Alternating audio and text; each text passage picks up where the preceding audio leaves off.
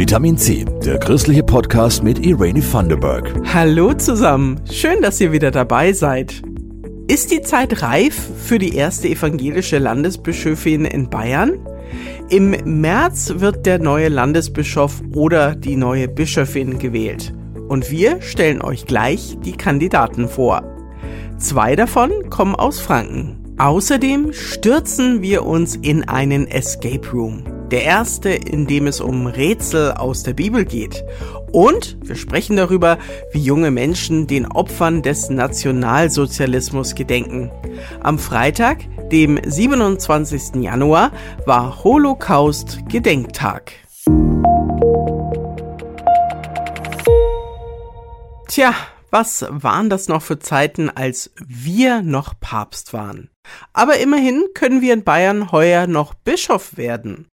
Der evangelische Bischof von Bayern, Heinrich Bedford Strom, hört im Oktober auf. Schon Ende März wählt deshalb das bayerische Kirchenparlament einen neuen Bischof oder eine neue Bischöfin. Vier Kandidaten sind jetzt raus, über die spreche ich mit meiner Kollegin Jasmin Kluge. Jasmin, sind denn welche aus Franken dabei? Ja, sogar zwei Leute. Eine Frau und ein Mann kommen aus Franken. Ich fange jetzt mal mit den beiden Frauen an. Aus Mittelfranken ist Gabriele Hörschelmann. Die leitet mit ihrem Mann zusammen das Partnerschaftszentrum Mission Eine Welt in Neuendettelsau. Und sie war Vikarin in Coburg und Schulpfarrerin in Bayreuth. Daneben hat sie in Genf und in Hongkong gelebt und gearbeitet. Sie sitzt auch im deutschen Kirchenparlament und ist am ehesten vergleichbar mit dem jetzigen Bischof, modern, politisch, sachlich, zielgerichtet. Die zweite Kandidatin heißt Dr. Nina Lubomierski, von der habe ich als erstes ihren kreativen Insta-Account bestaunt. Sehr überzeugend und innovativ und sie ist mit 47 Jahren die jüngste. Derzeit ist sie Dekanin in Landshut. Da setzt sie wirklich viele neue Ideen um, zum Beispiel die erste Pop-up-Kirche in Bayern. Nina Lubomierski stammt aus Hamburg und international ist sie auch schon gut rumgekommen. Schottland, Schweiz, Russland und Litauen. Sie hat einige Unijobs, eine studierte Frau. Hm, das sind ja beides ganz interessante Kandidatinnen. Was bieten denn die Männer? Erstens ist da Klaus Schlicker, Dekan in Winsbach im Landkreis Ansbach. Geboren in Wassertrüdingen ist er aus dem protestantischen Kernland Westmittelfranken eigentlich nie rausgekommen. 56 Jahre ist er alt. Er gilt als theologisch konservativ und Verfechter der Kirche vor Ort. Er selbst sitzt im Kirchenparlament, das ihn wählt. Und dann ist da noch der älteste Kandidat, der Münchner Regionalbischof Christian Kopp. 58 Jahre alt, ist leidenschaftlicher Radfahrer. Geboren in Regensburg, aufgewachsen in Oberbayern, lange hat er in Nürnberg gearbeitet. Sein Vater war Diakon und Kopp hat eine Ausbildung als Gemeinde- und Organisationsberater. Die Mitglieder des bayerischen Kirchenparlaments wählen die oder den Bischof. Was glaubst du, wird es die erste bayerische Bischöfin geben? Kopp hat gute Chancen aber es ist schon lange kein Mensch mehr ins Bischofsamt gewählt worden, der schon im Machtapparat oben saß. Zeit wäre es auf jeden Fall für die erste Bischöfin. Allerdings hat die evangelische Kirche in Deutschland gerade schon zwei Frauen an der Spitze. Und ehrlich gesagt, bei den Wahlen im Kirchenparlament hat man schon viel erlebt, da kann keiner vorhersehen, wie die entscheiden. Dann sind wir aber mal gespannt, wer es wird. Am 27. März wissen wir, ob Bayern vielleicht zum ersten Mal eine Bischöfin hat. Kann ja nur evangelisch sein. Escape Rooms sind in. Als Familie, Schulklasse oder Firmengruppe löst man da gemeinsame Rätsel, um sich am Ende aus dem abgesperrten Raum zu befreien. Vielleicht habt ihr es ja auch schon mal ausprobiert. Beliebte Themen sind Magie, Verbrechen oder auch was Gruseliges. Jetzt gibt es aber auch einen Escape Room zum Thema Bibel in der Nähe von Augsburg. Und der ist sogar schon preisgekrönt. Christine Büttner und Judith Metzger haben mit einer Testfamilie und den Machern gesprochen.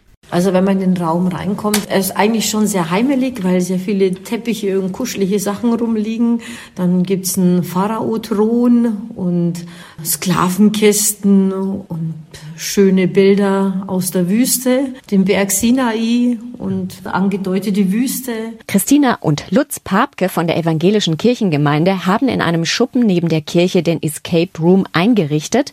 Auf rund 15 Quadratmetern geht es um den biblischen Exodus, also den Auszug der Israeliten aus Ägypten aus der Sklaverei. Hanna hat zusammen mit ihrer Familie die Aufgaben im Escape Room gelöst und ist begeistert. Faszinierend sind einmal die Rätsel, wo du erstmal eine Weile überlegen musst, wo musst du jetzt noch bewegen, dass irgendwas geht. Dann sind faszinierend die Rätsel, die technisch brillant gemacht sind wenn es um Magnete geht oder Nägel, die man wo steckt oder ein Stab, der eine Rolle spielt damit du überhaupt weiterkommst und dass sich die Tür öffnen lässt. Also der Ideenreichtum ist gigantisch. Mit ganz viel Liebe zum Detail also haben Lutz und Christina Papke ihre Aufgaben hinter Vorhängeschlösser versteckt. Wenn man eine Aufgabe löst, dann bekommt man den Code für die nächste Aufgabe, bis man am Ende den Schlüssel zum gelobten Land findet.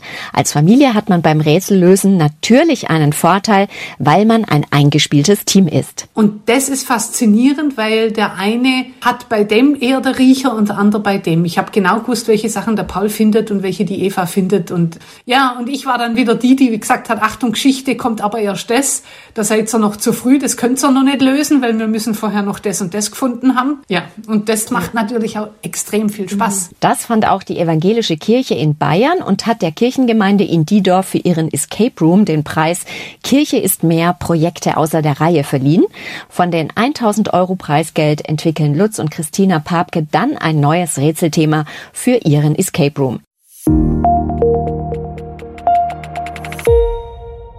Am Freitag, den 27. Januar, war der Holocaust-Gedenktag. Von den Zeitzeugen leben nur noch wenige und für viele junge Menschen ist die Zeit des Nationalsozialismus und das Leiden der Opfer weit weg und lang her. Terry Swartzberg zeigt jungen Menschen die Bilder von ermordeten Juden. Die Jugendlichen verarbeiten sie zu einem Video und finden dadurch einen eigenen Zugang zum Holocaust. Gedenken ist für mich einfach ähm, die Ereignisse nicht in Vergessenheit geraten zu lassen und aus diesen vergangenen Ereignissen auch für die Zukunft was zu lernen. Der 16-jährige Paul macht gerade ein Praktikum bei Terry Swartzberg, der Erinnerungsarbeit zu seinem Lebensthema gemacht hat. Zusammen mit den Jugendlichen mit oder ohne Erfahrungen mit Krieg, Vertreibung oder Flucht arbeitet er daran, an die Opfer zu erinnern. Zum Beispiel an die knapp 1000 Münchner Juden, die 1941 nach Kaunas deportiert und dort ermordet wurden. Wir haben mittlerweile knapp 300 Fotos von denen bearbeitet und das kommt jetzt in ein Video, sodass die Menschen jedes Gesicht Kaunas Opfer zu sehen sind. Die Bilder hat Paul herausgesucht. Jacques produziert das Video. Ich kann mir das wirklich nicht vorstellen, wie das ist, wenn du weißt, ich werde jetzt umgebracht und du musst dann trotzdem noch irgendwas äh, Ekelhaftes durch die Gegend tragen und du wirst noch gefoltert auf irgendeine Art und Weise. Das ist schrecklich. Und dass die Männer und Frauen auf den Bildern so jung sind, geht ihnen schrecklich nahe. Auch ein Grund, warum sie sich so für diese Arbeit einsetzen.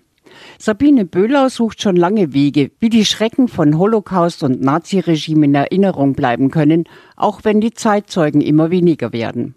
Sie ist zuversichtlich. Erstmal muss man, glaube ich, lockerer werden und einfach zuzugestehen, hier gibt es einen Raum, da dürfen auch mal jüngere Leute etwas ausprobieren, die recherchieren sorgfältig, denen geht es wirklich um die Verbindung von den Grauen der Vergangenheit mit einer guten, demokratischen, friedlichen Zukunft. Gedenken muss neu gedacht werden, findet auch Paul. Ein Gedenken, wo man sich nicht denkt, oh, jetzt muss ich da noch 20 Minuten oder eine Stunde diesem Typen zuhören oder so, sondern ein Gedenken, wo du auch vielleicht gerne hingehst und einfach was auch ein bisschen mit, mit Spaß vielleicht verbunden ist. Ja, Spaß. So schrecklich die Ereignisse auch gewesen sind, gute Musik, Bilder und schöne Erfahrungen sind der Weg zu einer Erinnerungskultur für die Zukunft.